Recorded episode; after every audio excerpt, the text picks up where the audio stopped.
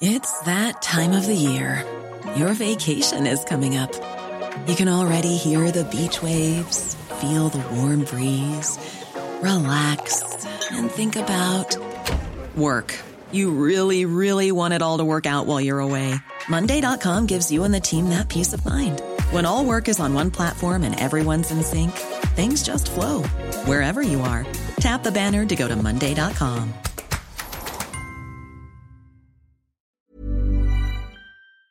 A ver, vamos a detenernos en los vericuetos de carácter legal y qué pasa con el tema Videgaray y el tema Cebadúa. A ver, este, antes de la catástrofe, Alejandro Lea, abogado, ¿cómo estás, querido Alejandro? Este, antes de la catástrofe, la fiscalía se echó para atrás y dijo, hasta aquí llego, ¿verdad? Hola, Javier. Buenas tardes.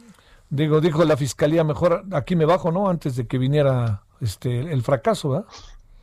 Pues mira, no, no, no lo sabemos a ciencia cierta. Lo que sí sabemos es lo que señala el propio Código Nacional de Procedimientos Penales, en específico por lo que hace este asunto del señor Luis Garay, en su artículos, en sus artículos 141, en específico la fracción tercera, que es la solicitud de orden de aprehensión, y eh, de igual forma eh, las formas en cómo se debe solicitar esa orden de aprehensión, que es de dos formas eh, eh, que, prevé el propio código, la ley en este caso, que es mediante una audiencia privada, es decir, que el Ministerio Público le solicita una audiencia a un juez de control, y en esa audiencia únicamente está el Ministerio Público y el juez de control y le expone los datos de prueba con los que eh,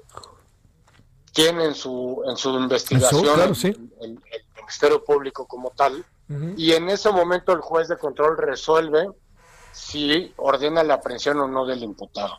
La otra forma que, por lo que entendemos de los reportes periodísticos eh, de cómo lo hizo la Fiscalía, es por los medios electrónicos, es decir, por correo electrónico, se, lo cita, se solicita la orden de aprehensión por escrito en, el, en la que en esa solicitud el Ministerio Público de igual forma le tiene que señalar con qué datos de prueba cuenta para acreditar él o los delitos que le está imputando a, en este caso, al señor Luis Videgaray. Y el artículo 153 señala que el, juez de control puede resolver de dos formas eh, esa, esa solicitud. Evidentemente una es librando la orden de aprehensión, es decir, otorgando la, la, orden de aprehensión o negándola. ¿Ok? Eh, esto lo tiene que hacer en la misma audiencia privada o dentro de las siguientes 24 horas en caso de que la hayan solicitado por los medios electrónicos. ¿Ok? Sí. Hay otra forma de resolver que el juez de control prevenga a la Fiscalía, en este caso a la Fiscalía Federal, para que realice precisiones o, aclaraciones respecto de su solicitud. ¿okay? Es decir, que puede haber ambigüedades en la solicitud que no le, que no le dejó o no le quedaron claras al juez de control y en atención a eso le solicita esas, esas previsiones o aclaraciones. Lo que entiendo es que seguramente el juez de control le solicitó eh, o previno a, la fiscalía eh, con esa circunstancia, que le precisara o aclarara diversas circunstancias. Y en virtud de eso, la fiscalía eh, recula, por así decirlo, y no ha vuelto a solicitar la orden de aprehensión. Eso es lo que entendemos de los reportes periodísticos. Ahora, porque a, lo que cierta no tenemos nada en blanco y negro. Claro, alista una nueva orden de aprehensión, es lo que también circula, Alejandro. Seguramente estará preparando una nueva solicitud eh, por medios electrónicos de esta orden de aprehensión, ya subsanando estas eh, eh, prevenciones o aclaraciones o precisiones que solicitó el juez de control en su momento. Sí.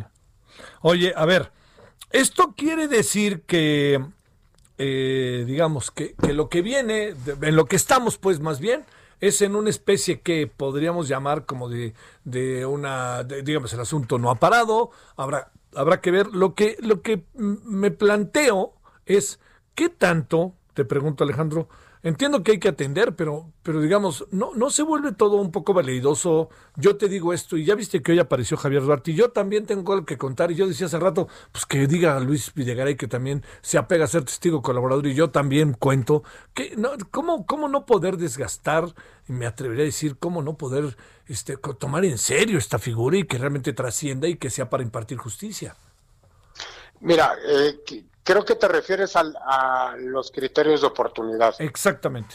Efectivamente, eh, eh, la ley lo establece, así lo especifica, cuáles son las formas para que proceda un criterio de oportunidad. Sí, lo que estamos viendo es que, por decirlo de una forma, se está prostituyendo el criterio de oportunidad, ¿no? Eh, es muy claro el, criterio de oportunidad en, su artículo 256 del Código Nacional de Procedimientos Penales. Ahí vienen las fracciones, que en específico son seis o siete, si no mal recuerdo. Eh, eh, las, vienen las hipótesis por las que procede este criterio de oportunidad. Y una de esas, que es la que están utilizando últimamente las fiscalías así lo voy a, dejar de forma amplia, las fiscalías. Sí, muy bien. Es, es la del testigo colaborador, ¿no? Es decir, a ti te, te investigo y previo a imputarte o posterior a imputarte el delito por el que te estoy investigando, te pongo en bandeja de plata para que me hagas una o varias entrevistas, me las sustentes con una o dos pruebas para que yo pueda imputarle a un tercero un delito más grave. Sí. ¿No? Es lo que así eh, está ocurriendo al parecer, porque no se ha confirmado lo de Emilio Cebadúa en el caso de la estafa maestra. Claro. ¿no?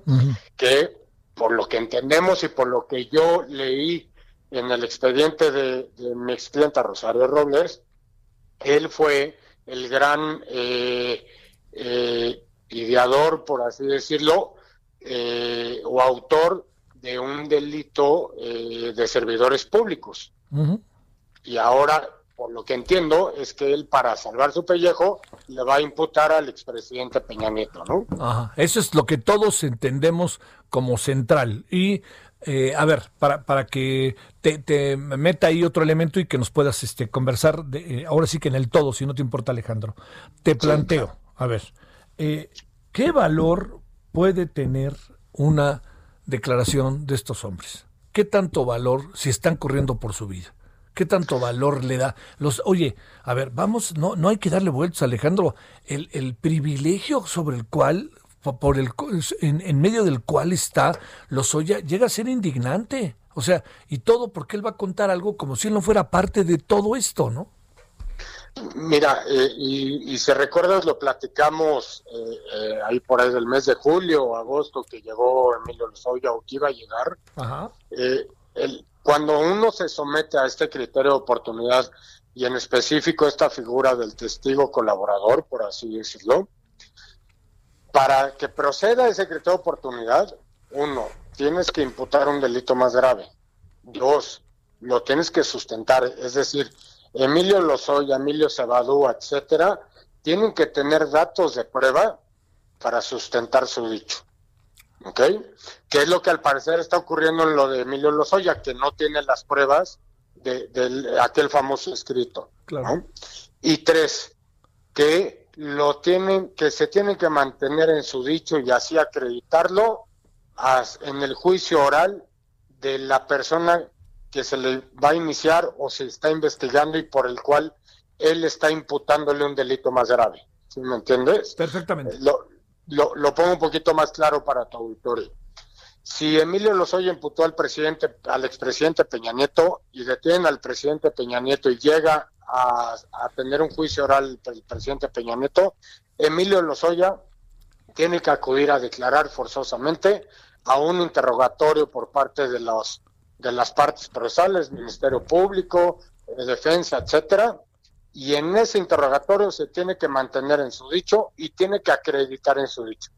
Y ahí ya entra la etapa de valoración que le harán los jueces que integren el juicio oral, que en, en, conforme al código son tres jueces. Entonces, a final de cuentas, la valoración de estos personajes que están sometiendo a criterios de oportunidad bajo esta figura de testigo colaborador, se la tienen que dar los jueces de control que formen parte del juicio oral. Sí. Así de claro. Oye, este, pero aquí está esta variable a la que te refieres y te has referido en varias ocasiones, Alejandro, cuando hemos platicado de esto puede eh, solamente que haya un delito mayor y que haya personajes en la escala de la estructura, en este caso de gobierno, que sean superiores tú con lo que tienes de información, en función de lo que hoy en versiones periodísticas, que quede clarísimo, ¿eh? este Alejandro, de lo que Emilio Cebadúa se dice que puede contar, encuentras que hay elementos para que él se apegue a esta figura y segundo, pueda todavía, digamos, señalar y mantener una acusación de responsabilidades tanto del expresidente Peña Nieto como de Rosario Robles? Miran, en el caso específico, yo lo único que conocí y que, de lo que puedo hablar como tal es de la acusación o de la imputación por el delito de omisión. Sí. En el que imputaron a Rosario Robles y está involucrado el señor Cebadoa. Pero entiendo que el señor Cebadoa está siendo investigado en otras carpetas de investigación por diversos delitos, que ya no son delitos de omisión, sino delitos dolosos. Ahora, el señor, para que proceda a su criterio de oportunidad, insisto, tiene que imputar un delito más grave. Te lo pongo por un ejemplo. Eh, si a él lo están acusando por robo, él tiene que acusar eh, la asociación delictosa o la delincuencia organizada, claro, claro. etcétera, ¿no? Y lo más importante, no es suficiente su dicho. Si él dice es que a mí Rosario Robles o el presidente Peña o Luis Videgaray o Juanito Pérez me instruyeron, tiene que acreditarlo. Claro, pues claro. Y oye, tiene que acreditarlo. Oye, y eso este pues eso parece como de grandes ligas, porque si no, pues supongo que se va al tambo, ¿no? Correcto, si no si no se cumple con los requisitos del criterio de oportunidad, pues claro. evidentemente no tendrán ese beneficio. Presumimos que los tiene, ¿no? presumimos. Sí.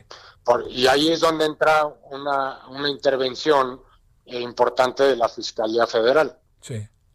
Que previo a otorgar ese criterio de, oportunidad, tiene que tener acceso a los datos de prueba que sustentan el dicho de estos personajes. Claro. Oye, a ver, este, en este, en este caso concreto, eh, digamos, eh, Rosario Robles es acusada de omisión. Mm, no, no sé si alcance tanto todo lo que ha pasado con ella, pero bueno, esa es la acusación y punto. Eh, en el camino, ahorita, ¿pudiera ser acusada de otra cosa?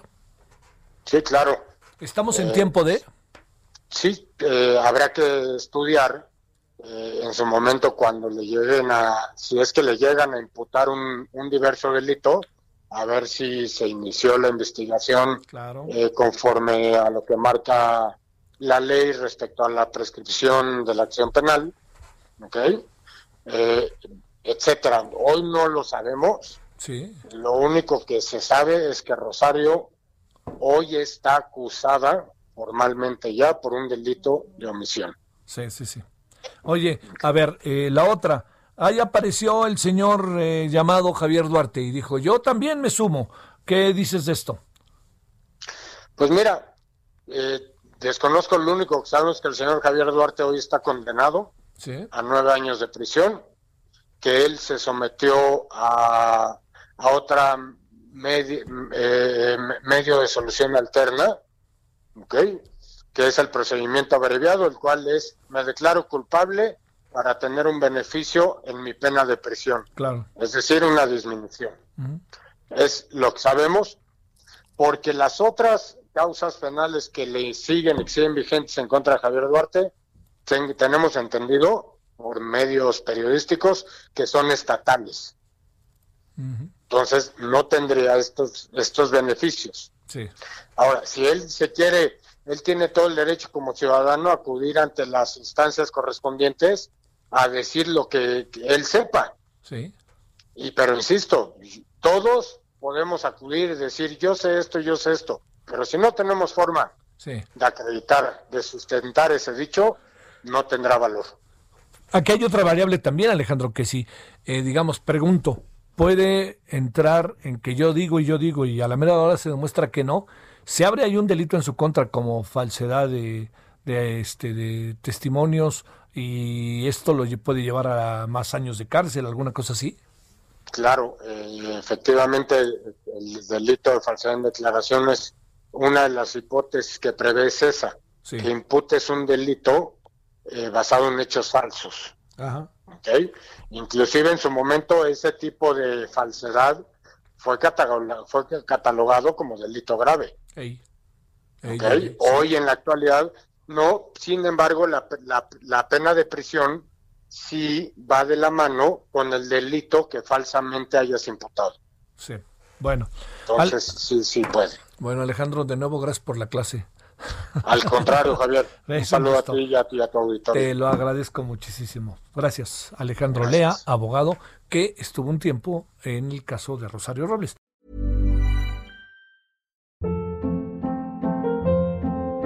Hold up. What was that? Boring. No flavor. That was as bad as those leftovers you ate all week. Kiki Palmer here, and it's time to say hello to something fresh and guilt-free. Hello Fresh. Jazz up dinner with pecan-crusted chicken or garlic butter shrimp scampi. Now that's music to my mouth. Hello Fresh. Let's get this dinner party started. Discover all the delicious possibilities at hellofresh.com.